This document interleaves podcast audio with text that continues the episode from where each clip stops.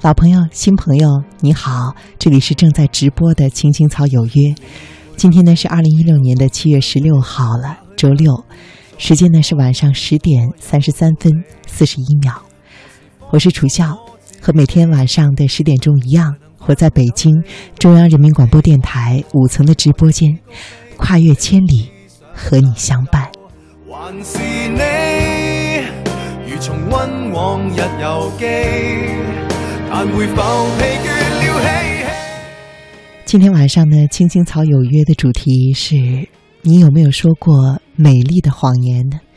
我看到微信上我们的老朋友王富江他说啊，孩子撒谎会受到大人的指责和教育，可是反过来说，作为成年人的我们就没有说过谎吗？可能这两者之间代表的含义有所不同吧，但是唯有不同的是。大人之间的谎言会把有些事情处理的恰到好处。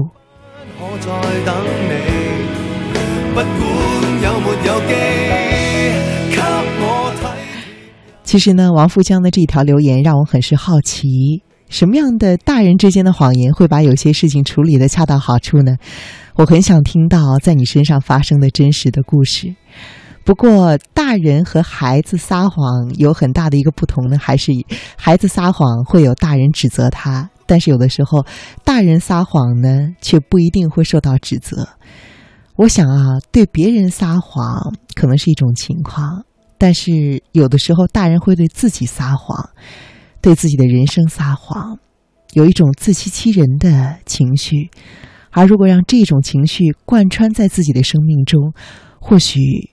没有人出来点醒他，或者说指责他的时候，可能就会走偏了。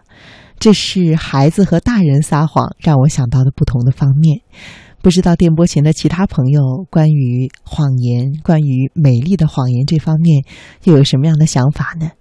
你可以随时发送微信给“青青草有约”的微信公众平台，电脑呢就在我的面前，我会第一时间的看到你的消息。在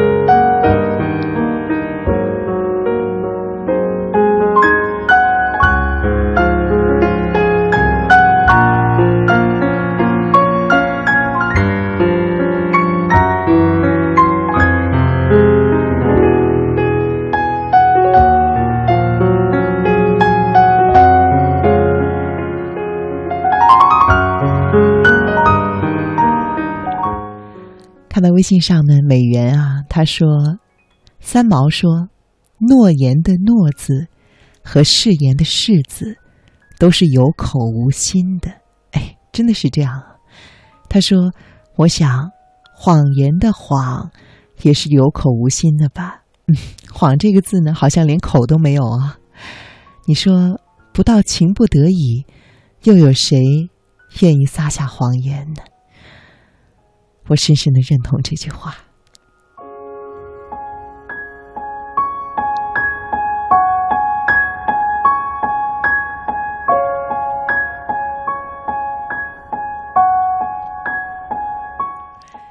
今天呢，在节目中我还预备了另外一个主题，想要和你分享，也是在今天节目一开始的时候跟你提到的关于家的话题。我提出了一个问题，说：“你以为家里的教养是什么样子？或者说，对于家人的教养又该是什么样子的呢？”今天呢，我们的老朋友娜娜啊，她在推送之后留言说：“今晚的话题呢，让我想起我曾经读过的一个故事，有一个黑人司机载了一对白人母子啊。”我想我说到这句话，可能电波前会有朋友已经知道是什么故事了。他说啊。白人母子中的孩子问：“为什么司机伯伯的肤色和我们不同呢？”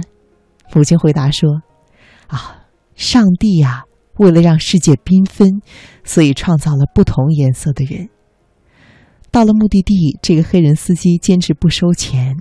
他说：“小时候，我也曾经问过母亲同样的问题。母亲说：‘我们是黑人，注定是低人一等。’如果……”当时的他能够像你这样回答，今天我一定会有不同的成就。我想，这不单单是家庭教养以及对于他人的尊重，更重要的是孩子的自信心。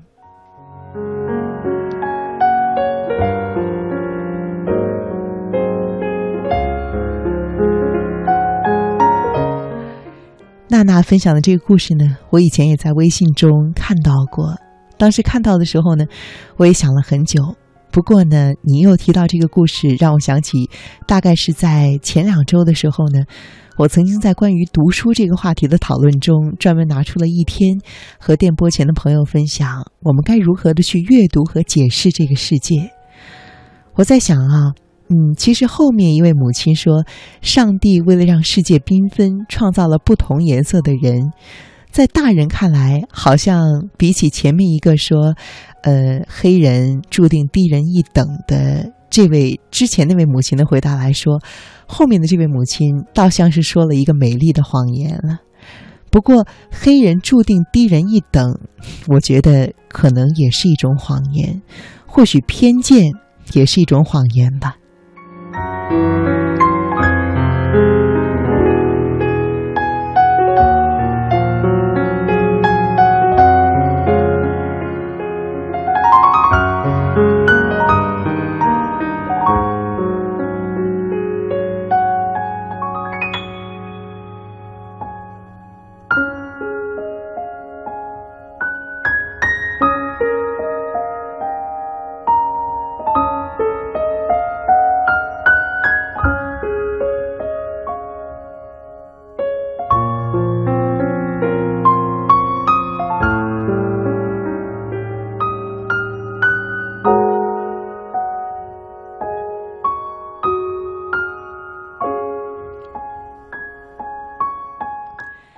那么今天的下半时段呢，我想和你分享的这篇文章，是一位叫做瑶瑶的作者写的。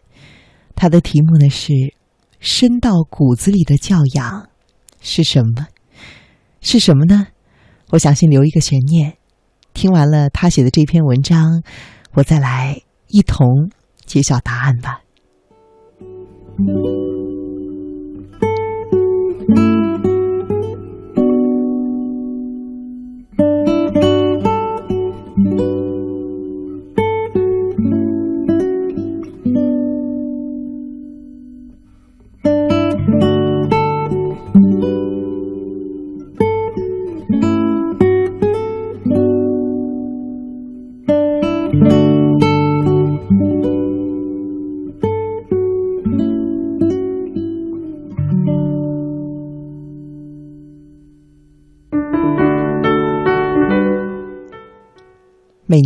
高考结束之后，总能够在社会新闻上读到一出出悲剧。这林林总总的故事，听上去各不相同，而内在的原因却惊人的相似。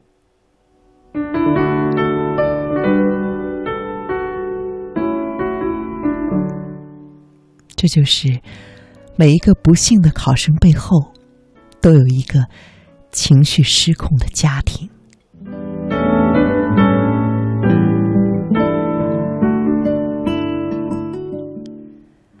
达州的考生小思，最终选择了投河。此前，他在社交工具上发表了很多的死亡预言，吐露了各种轻生的愿望。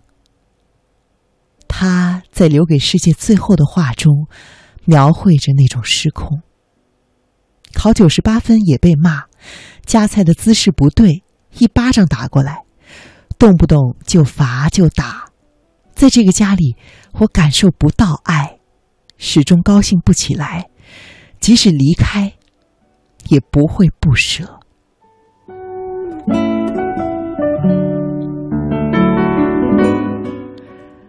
寥寥数语，已经能够让旁人感受到疾风怒雨。禽鸟凄凄的悲惨景象。可是，悲剧的制造者小思的父母，直到目睹到孩子冰凉的尸体，痛彻心扉，也不能够明白，怎么骂两句、打两下、发几顿脾气，就把孩子送走了呢？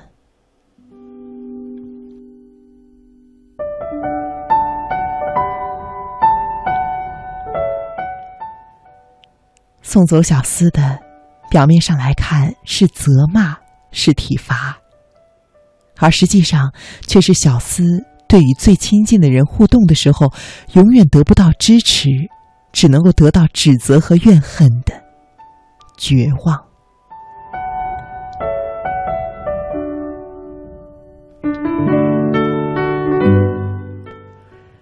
美国著名的心理学家哈洛曾经做过一个实验，叫做“绝望之井”。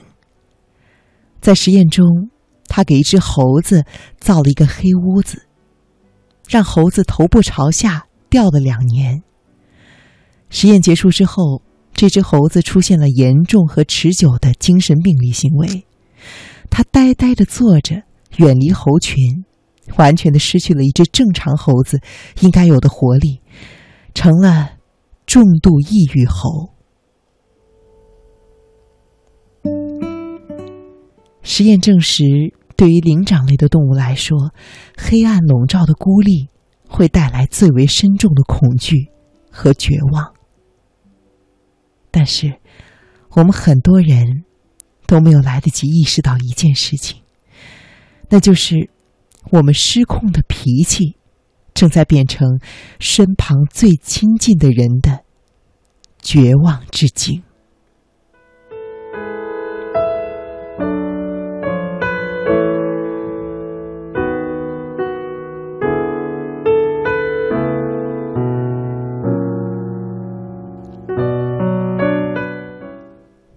我的祖父自幼失去双亲，他一生目不识丁，谋生的手段只靠力气。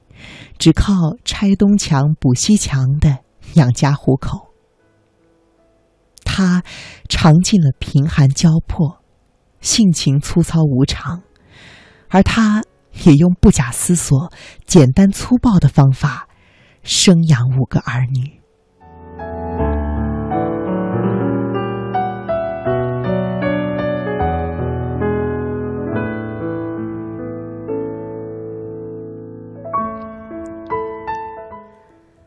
父亲经常和我说过，他们小时候，爷爷呢白天在码头装货卸货，回到家闷头抽烟独坐。如果有小孩发出过于激烈的嬉闹声，必然遭到爷爷更加激烈的呵止。而在饭桌上，尤其要求保持安静，喝汤发出咕噜声，闲谈发出争执声，一顿爆栗子就敲过来了。兄弟姐妹淘气的时候，爷爷采取就近的原则，手头有任何工具，操起来就收拾。叔叔的头上至今仍然留着碗口粗大的伤疤。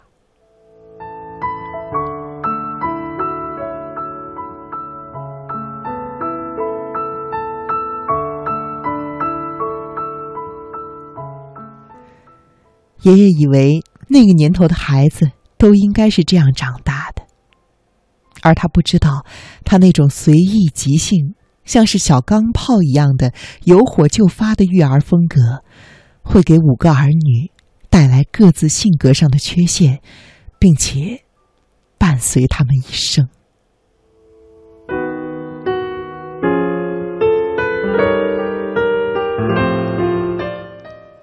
我的父亲习惯对于事情做悲观的语言。爷爷的指责和怒斥，让他从骨子里感觉到自己一定是一个很差劲的小孩儿，所以，他没有办法去接纳乐观美好的事物。只要一遇到幸运的好事儿，他就觉得肯定是弄错了。他宁愿把结果想的糟糕一点，才会比较安心。他这样子对待自己，而也同样这样子对待我。我还记得十多年前，我高考前夕的某一天，我的父亲很认真的对我说：“他去帮我算了一卦，算命先生说，我命中注定高考一定考不上，会差几分。”我当时悲愤交加，特别的痛恨我的父亲。我在想，别人的爸爸总是用正面的语言鼓励孩子。可是我的父亲却总是打击我，不看好我。而长大之后，我学了一些心理学，才知道，原来这是童年粗暴的家教带给他的伤痛和糟糕的思维习惯。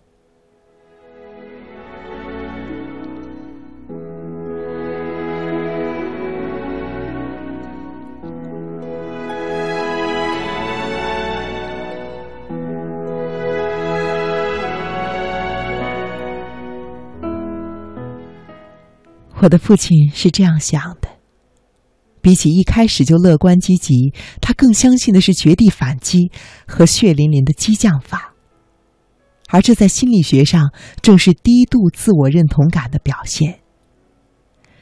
爷爷那些无端的脾气，加深了幼年的父亲这样子的自我概念：因为我不好，你才会对我发脾气；我好的话，你为什么要发脾气呢？我那么不好，我配不上那些好。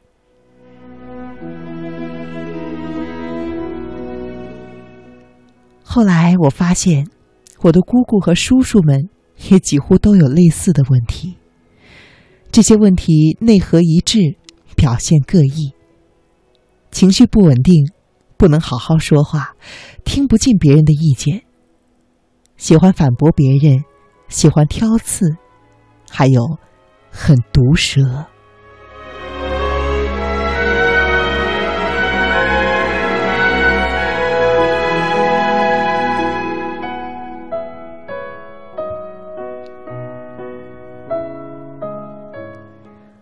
后来我在想，教养是怎么一回事呢？我想，教养说到底。可能就是看一个人能够在多大程度上站在别人的角度上思考问题。一个人发脾气的时候，面目可憎，疾风怒雨，口不择言，尖酸刻薄，含讥带讽。这个时候，他从来没有从别人的角度在思考问题。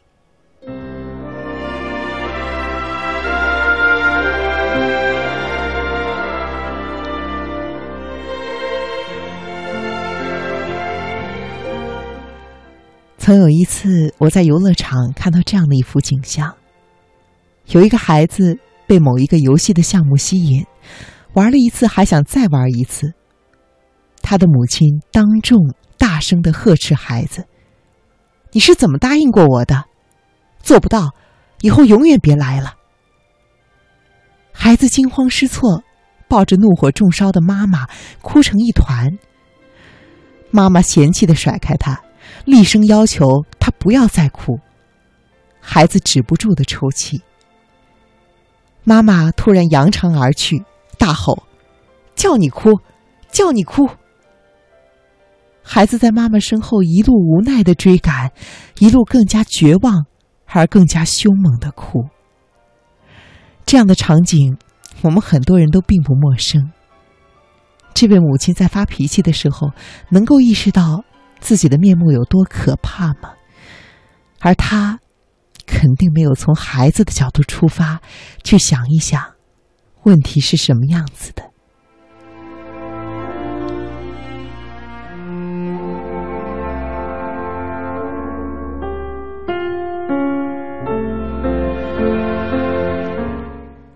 孩子的天性都是喜欢玩的，喜欢被那些新鲜和稀奇的事物吸引。一开始答应的好好的，后来因为情境变化不能够信守承诺，也是常有的事情。当他哭得非常伤心，正在遭遇情绪的挫折时，其实让他像机器运行那样说停就停，是很不合理的。可是这位母亲却因为自己特别的讨厌哭闹声，执意要求孩子照他说的做，否则。就弃他而去，这难道不是非常的缺乏人性关怀的吗？而在将来，这也很容易造成母子关系的僵硬和对立呀。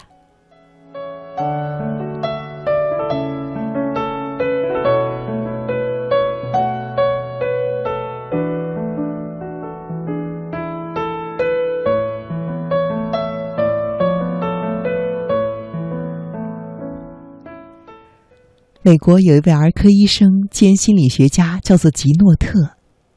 他在一本叫做《孩子，把你的手给我》这本书中说：“我们应该把孩子当成客人。”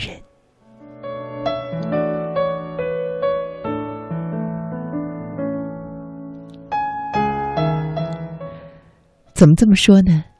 因为假若今天你家的客人忘记带伞，你不会走上去对他大发脾气，进而说出一串尖酸刻薄、夹枪带棒的话。你怎么回事啊？每一次都要丢东西，不是这个就是那个，或者是你怎么就不能像某某某啊？又或者是你都四十多岁了，有点记性没有啊？我敢说，你的头如果不是长在肩膀上，你会把头都弄丢。就你那样连一把伞都管不好的人，能有什么出息啊？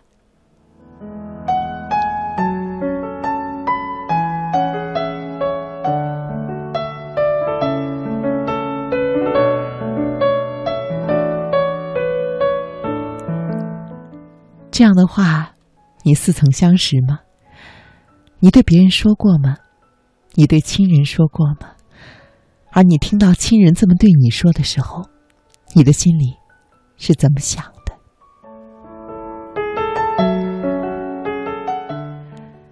可是对于客人，我们什么都不会说，我们只会礼貌的微笑，然后马上把伞送到他的面前，说：“啊，你拿这把伞吧，走好，再见。”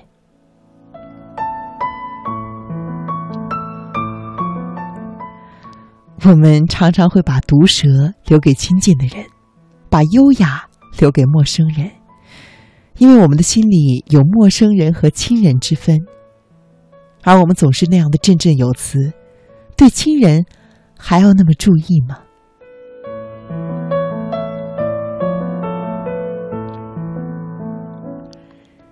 前两天呢，我在节目中和大家分享了一篇龙应台的文章，其中有一句话我非常的赞赏。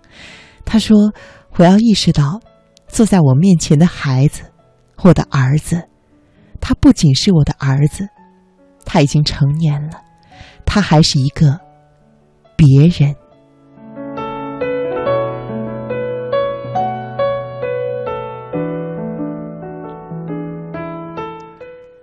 是别人就有自己的人格需要尊重，亲人可以对我们更多的宽容。”但是我们却不应该因此而纵容自己对于亲人的毒舌。实际上，他们也是别人，别人是不分陌生人和亲人的，除了自己，都是别人。如果你以为你好的名义，或者以我的出发点都是为了你好，而对别人随意的发泄你的脾气，这恐怕就是对于家人的教养不够了。《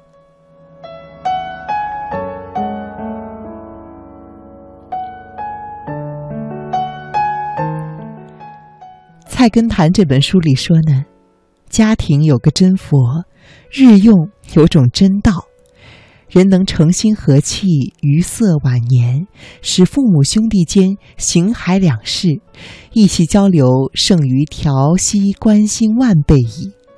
这句话是什么意思呢？大意是说啊，家庭生活应该遵循一个原则，人和人之间要心平气和，坦诚相见。用愉快的态度和温馨的言辞相待。最亲近的人之间，难道不应该是最珍惜的人吗？在这样一个最小的单元中，感情融洽，没有隔阂，意气相投，这难道不是最好的修身养性和关心自省吗？如果每天晚上你回到这里康复，能够获得心理上的安慰，你明天。又怎样不会带着笑容去面临社会上更多的困难呢？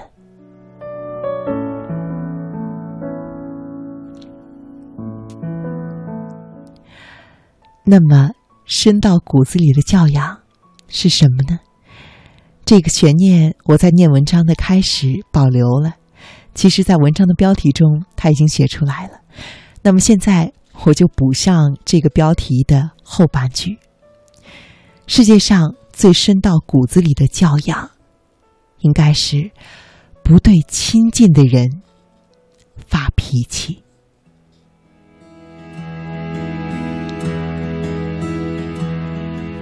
深夜里，闪烁心跳一样绚烂的霓虹。有人说，那是都市的欲望涌动。可是我就是离不开传说中的梦幻。今天节目呢，到这里就要和你说再见了。我是楚笑。祝远方亲爱的你晚安。平凡